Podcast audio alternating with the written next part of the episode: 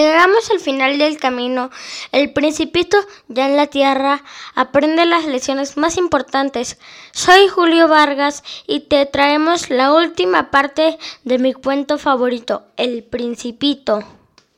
Buenos días, dijo el principito. Buenos días, dijo el guardabujas. ¿Qué haces aquí? dijo el principito. Clasifico a los viajeros por paquetes de mil, dijo el guardabujas. Despacho los trenes que los llevan, tanto hacia la derecha como hacia la izquierda. Y un tren rápido e iluminado y rugiendo como el trueno hizo temblar la cabina de las agujas. ¿Llevan mucha prisa? dijo el principito. ¿Qué buscan? Hasta el hombre de la locomotora lo ignora, dijo el guardabujas y un segundo tren rápido e iluminado rugió, en sentido inverso. ¿Ya está de regreso? preguntó el principito. No, es el mismo, dijo el guardabujas. Es un cambio. ¿No estaban contentos donde estaban? Nadie está nunca contento donde está, dijo el guardabujas, y rugió el trueno de un tercer tren rápido e iluminado. ¿Persiguen a los primeros viajeros? preguntó el principito. No persiguen absolutamente nada, dijo el guardabujas. Allá adentro duermen o bostezan. Solo los niños aplastan sus narices contra los cristales. Solo los niños saben lo que buscan, dijo el principito. Pierden tiempo por una muñeca de trapo y la muñeca se transforma en algo muy importante y si se las quitan lloran. Tienen suerte, dijo el guardabujas. Buenos días, dijo el principito. Buenos días, dijo el mercader. Era un mercader de píldoras perfeccionadas que aplacan la sed.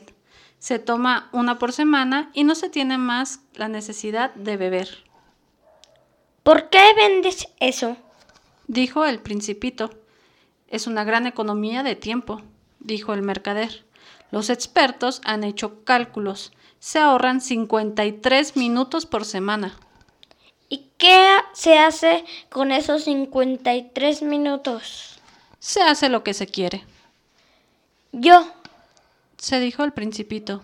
Si tuviera 53 minutos para gastar, Caminaría muy suavemente hacia una fuente. Estábamos en el octavo día de la estancia en el desierto debido a la avería de mi avión y había escuchado la historia del mercader bebiendo la última gota de mi provisión de agua. Ah, dije al principito, tus recuerdos son muy lindos, pero todavía no he reparado mi avión. No tengo nada para beber y yo también sería muy feliz si pudiera caminar muy suavemente hacia una fuente. Mi amigo el zorro, me dijo. Mi pequeño hombrecito, ya nada tiene que ver el zorro. ¿Por qué? Porque nos vamos a morir de sed. El principito no comprendió mi razonamiento y respondió. Es bueno haber tenido un amigo a pesar de estar a punto de morir de sed. Yo estoy muy contento de haber tenido un amigo como el zorro. Este niño no entiende el peligro, me dije. Jamás tiene hambre ni sed. Un poco de sol le basta. Pero me miró y respondió a mi pensamiento. Tengo sed también. Buscamos un pozo. Tuve un gesto de cansancio. Es absurdo buscar un pozo al azar en la inmensidad del desierto. Sin embargo, nos pusimos en marcha. Después de haber caminado horas en silencio, cayó la noche y las estrellas comenzaron a brillar. Con un poco de fiebre, a causa de mi sed, yo las veía como entre sueños. Las palabras del principito danzaban en mi memoria. ¿También tú tienes sed? le pregunté, pero no respondió a mi pregunta. Me dijo simplemente El agua puede también ser buena para el corazón. No comprendí su respuesta y me callé. Yo sabía muy bien que él no había necesidad de interrogarlo. El principito estaba fatigado. Se sentó. Yo me senté cerca de él. y después de un corto silencio dijo, Las estrellas son bellas gracias a una flor que no se ve. Yo respondí, Claro, y sin hablar, miré los pliegues de la arena bajo la luna. El desierto es bello, agregó. Es verdad, siempre he amado el desierto. Puede uno sentarse sobre una duna de arena, no se ve nada, no se oye nada, y sin embargo siempre hay algo que resplandece en el silencio. Lo que embellece el desierto, dijo el principito, es que esconde un pozo en cualquier parte. Me sorprendí al comprender de pronto el misterio y brillante resplandor de la arena. Cuando yo era niño, vivía en una antigua casa, en la cual, según contaba la leyenda, se encontraba un tesoro escondido. Sin duda, nunca nadie supo descubrirlo, y quizá tampoco nadie lo buscó, pero aquel misterio encantaba a toda la casa. Mi casa guardaba un secreto en el fondo de su corazón. Sí, dije al principito, ya se trate de la casa de las estrellas o del desierto, lo que nos embellece es invisible. Me gusta que estés de acuerdo con mi zorro, dijo. Como el principito se durmió, lo tomé en mis brazos y volví a ponerme en camino. Estaba emocionado. Me parecía que llevaba en brazos un frágil tesoro. Me parecía también que no había nada más frágil sobre la tierra. A la luz de la luna miré su frente pálida, sus ojos cerrados, sus mechones de cabellos que temblaban al viento, y me dije Lo que veo aquí es solo una corteza. Lo más importante es invisible. Así como sus labios entreabiertos esbozaran una media sonrisa, me dije Lo que me emociona tanto de este principito dormido es su fidelidad por una flor. Es la imagen de una rosa que resplandece en él como la llama de una lámpara, aun cuando duerme, y lo sentí más frágil todavía. Es necesario proteger muy bien a las lámparas. Un pequeño golpe de viento puede terminar apagándolas. Caminando así, descubrí el pozo al nacer el día. Los hombres, dijo el principito, se encierran en los trenes rápidos, pero no saben lo que buscan. Entonces se agitan y dan vueltas. Y agregó, no vale la pena. El pozo al que habíamos llegado no se parecía a los pozos del Sahara. Los pozos del Sahara son simples agujeros cavados en la arena. Este se parecía a un pozo de aldea, pero ahí no había ninguna aldea y yo creía soñar. Qué extraño, dije al principito. Todo está listo, la polea, la cubierta y la cuerda. Él rió, tocó la cuerda e hizo mover la polea y la polea gimió como lo hace una vieja veleta cuando el viento ha dormido mucho. ¿Lo oyes? dijo el principito. Hemos despertado al pozo y el pozo canta. Déjame a mí, le dije. Es demasiado pesado para ti. Hice lentamente la cubeta hasta la boca del pozo. Lo equilibré y lo asenté bien. En mis oídos seguía cantando la polea y en el agua que temblaba vi temblar el sol. Tengo sed de esta agua, dijo el principito. Dame de beber. Y comprendí lo que había buscado. Levanté la cubeta hasta sus labios. Bebió con los ojos cerrados. Todo era bello como una fiesta. El agua no era solo un alimento. Había nacido de la marcha bajo las estrellas, del canto de la polea, del esfuerzo de mis brazos. Era buena para el corazón, como un regalo. Cuando yo era pequeño, la luz del árbol de Navidad, la música de la misa de medianoche, la dulzura de las sonrisas formaban todo el resplendor del regalo de Navidad que recibía. En tu tierra, dijo el principito, los hombres cultivan cinco mil rosas en un mismo jardín y no encuentran lo que buscan. No lo encuentran, respondí. Y sin embargo, lo que buscan podría encontrarse en una sola rosa o en un poco de agua. Seguramente, respondí, y el principito agregó. pero los ojos están ciegos. Es necesario buscar con el corazón. Ya había bebido, respiraba bien. La arena, al nacer el día, estaba del color de miel. Me sentía feliz también con ese color de miel. ¿Por qué habría de apenarme? Es necesario que cumplas tus promesas, me dijo suavemente el principito que, de nuevo, se había sentado cerca de mí. ¿Qué promesa?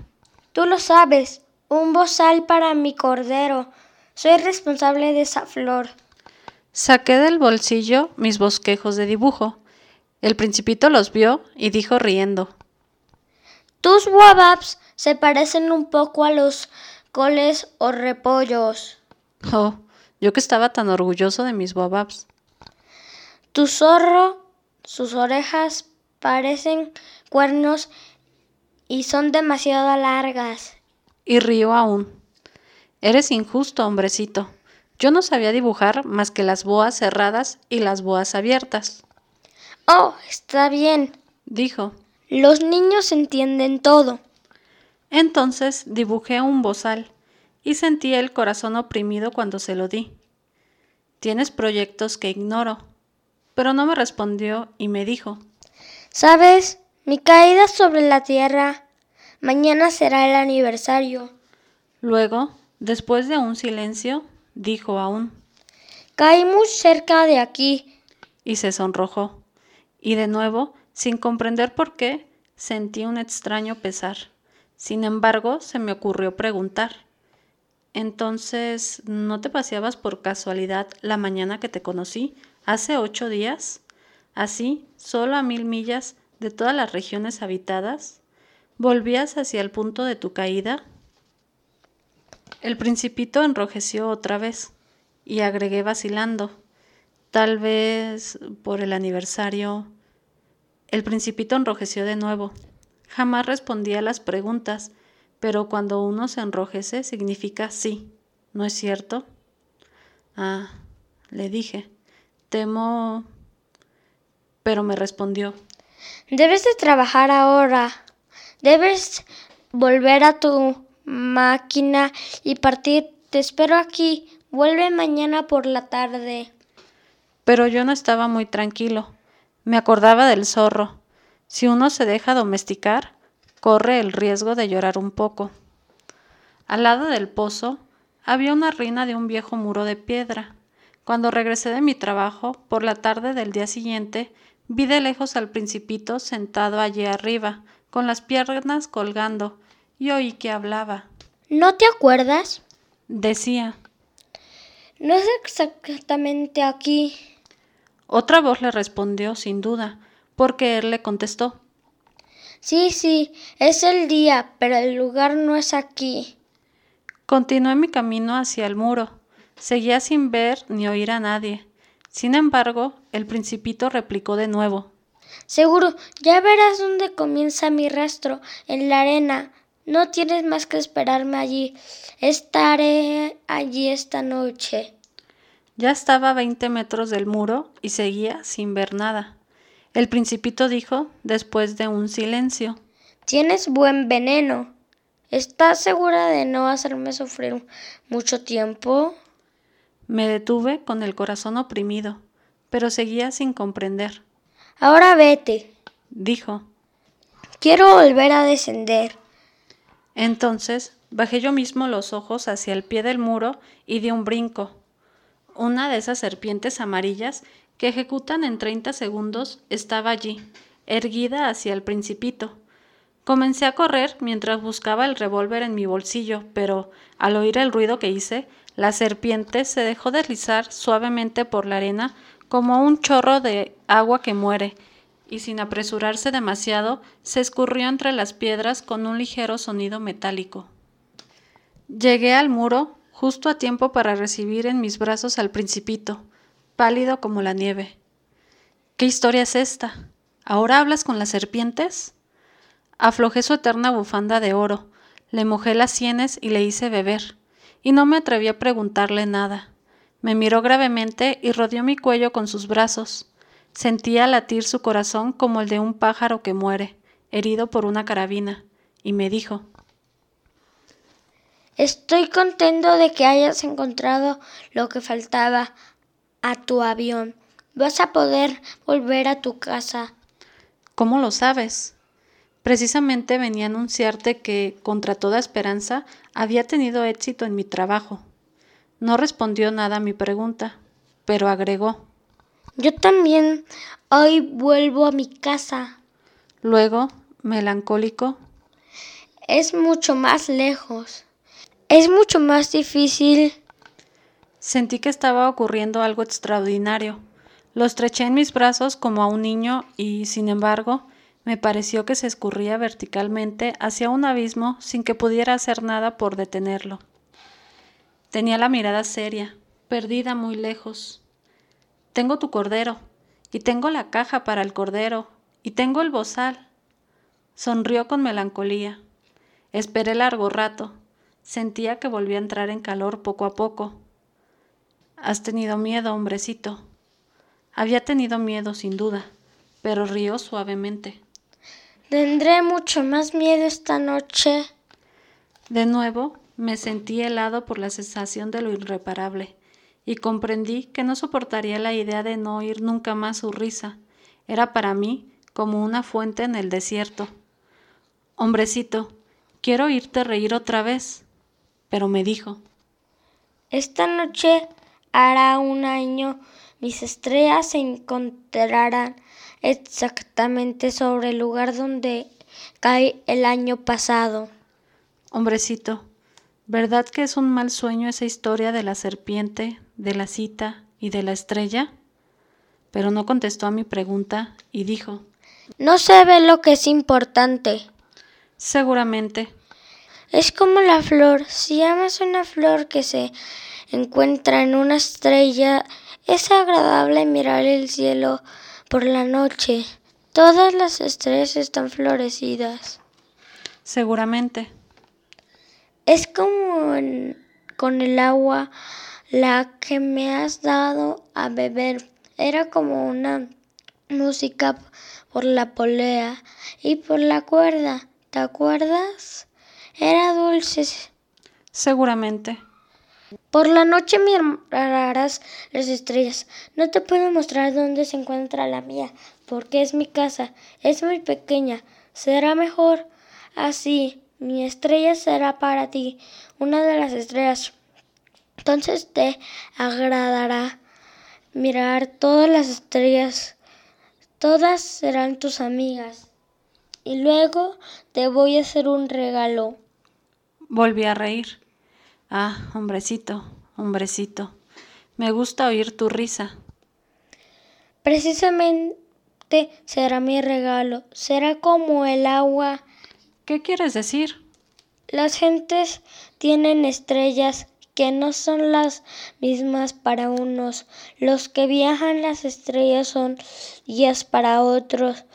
No son más que luces, citas para que otros que son sabios son problemas para mi hombre de negocios eran oro, pero todas esas estrellas no hablaban. Tú tendrás estrellas como nadie las has, las ha tenido. ¿Qué quieres decir? Cuando miras el cielo por la noche, como yo habitaré en una de ellas, como yo reiré en una de ellas, será para ti como si rieran todas las estrellas. Tú tendrás estrellas que saben reír. Y volvió a reír. Y cuando te hayas consolado, siempre se encuentra consuelo. Estarás contento de haberme conocido, serás siempre mi amigo, tendrás deseos de reír conmigo y abrirás a veces tu ventana así por placer y tus amigos asomarán al verte reír mirando el cielo. Entonces les dirás, si las estrellas siempre me hacen reír y ellos te creerán loco, te habré hecho una muy mala jugada. Y volvió a reír. Será como si te hubiera dado en lugar de estrellas un montón de cascabelitos que saben reír. Y volvió a reír. Después se puso serio. Esta noche, ¿sabes? No vengas. No me separaré de ti. Parecerá que sufro, parecerá un poco que me muero. Es así, no vengas a verlo, no vale la pena. No, no me separaré de ti. Pero estaba inquieto. Te digo esto, también por la serpiente no, mm, no debe morderte. Las serpientes son malas, pueden morder por placer. No, no me separaré de ti. Pero algo lo tranquilizó. Es cierto que no tiene veneno en la segunda mordedura. Esa noche no lo vi ponerse en camino. Se alejó sin ruido. Cuando logré alcanzarlo, caminaba decidido, con paso rápido, y me dijo solamente Ah, estás ahí. Tomó mi mano, pero siguió atormentándose. Has hecho mal, vas a sufrir, parecerá que me he muerto, y no será verdad. Yo callaba. ¿Comprendes? Es demasiado lejos. No puedes llevar mi cuerpo allí. Es demasiado pesado. Yo callaba. Pero será como una vieja corteza abandonada. ¿No son tristes las viejas cortejas? Yo callaba. Se descorazonó un poco, pero hizo aún un esfuerzo. Sabes, será agradable yo también miraré las estrellas, todas las estrellas serán pozos como con una polea enmohecida. Todas las estrellas me darán de beber. Yo callaba. Será tan divertido. Tendrás quien 500 millones de cascabeles y tendré 500 millones de fuentes. Pero también cayó, porque lloraba. Es allá. Déjame dar un paso solo. Y se sentó porque tenía miedo. Y dijo aún. Sabes, mi flor, soy responsable. Y es tan débil y es tan ingenua. Tiene cuatro espinas insignificantes para protegerte contra el mundo. Me senté porque ya no podía mantenerme de pie. El principito dijo. Bien, eso es todo. Vaciló a un momento. Luego se levantó. Dio un paso. Yo no pude moverme. No hubo nada más que un relámpago amarillo cerca de su tobillo. Quedó inmóvil un instante. No gritó. Cayó suavemente como cae un árbol, en la arena. Ni siquiera hizo ruido. Han pasado ya seis años de la partida del principito. Nunca había contado esta historia. Los compañeros que me encontraron se alegraron de volverme a ver vivo. Yo estaba triste, pero les decía, es la fatiga. Ahora me he consolado un poco, es decir, no del todo, pero sé que verdaderamente volvió a su planeta, pues al nacer el día no encontré su cuerpo, y no era un cuerpo tan pesado, y por la noche me gusta oír las estrellas, son como 500 millones de cascabeles. Pero sucede algo extraordinario. Me olvidé de agregar la correa de cuero al bozar que dibujé para el principito. No habrá podido colocárselo nunca al cordero, y me pregunté, ¿qué habrá pasado en el planeta? Quizá el cordero se ha comido a la flor. A veces me digo, seguramente no. El principito encierra todas las noches a la flor bajo una campana de vidrio y vigila bien a su cordero. Entonces me siento feliz, y todas las estrellas se ríen dulcemente. También a menudo pienso, de vez en cuando uno se distrae y es suficiente. Una noche el principito olvidó la campana de vidrio o el cordero salió silenciosamente durante la noche y entonces los cascabeles se convirtieron en lágrimas. Es un gran misterio. Para ustedes que también aman al principito, como para mí, nada en el universo habrá cambiado si en alguna parte no se sabe dónde un cordero que no conocemos se ha comido o no se ha comido a una rosa. Miren el cielo y pregúntense, ¿el cordero se ha comido a la flor? Y verán cómo todo cambia. Y ninguna persona mayor comprenderá jamás que estas cosas tengan tanta importancia. Este es para mí el más bello y más triste paisaje del mundo. Es el mismo paisaje de la página anterior, pero lo he dibujado una vez más para que lo vean bien. Aquí fue donde el principito apareció en la tierra y luego desapareció. Mírenlo atentamente para que sepan reconocerlo si viajan un día por África, en el desierto, y si llegan a pasar por allí, les suplico, no se apresuren y esperen un momento exactamente debajo de la estrella. Si entonces un niño llega hacia ustedes, si ríe, si tiene cabellos de oro, si no responde cuando se le interroga, adivinarán quién es.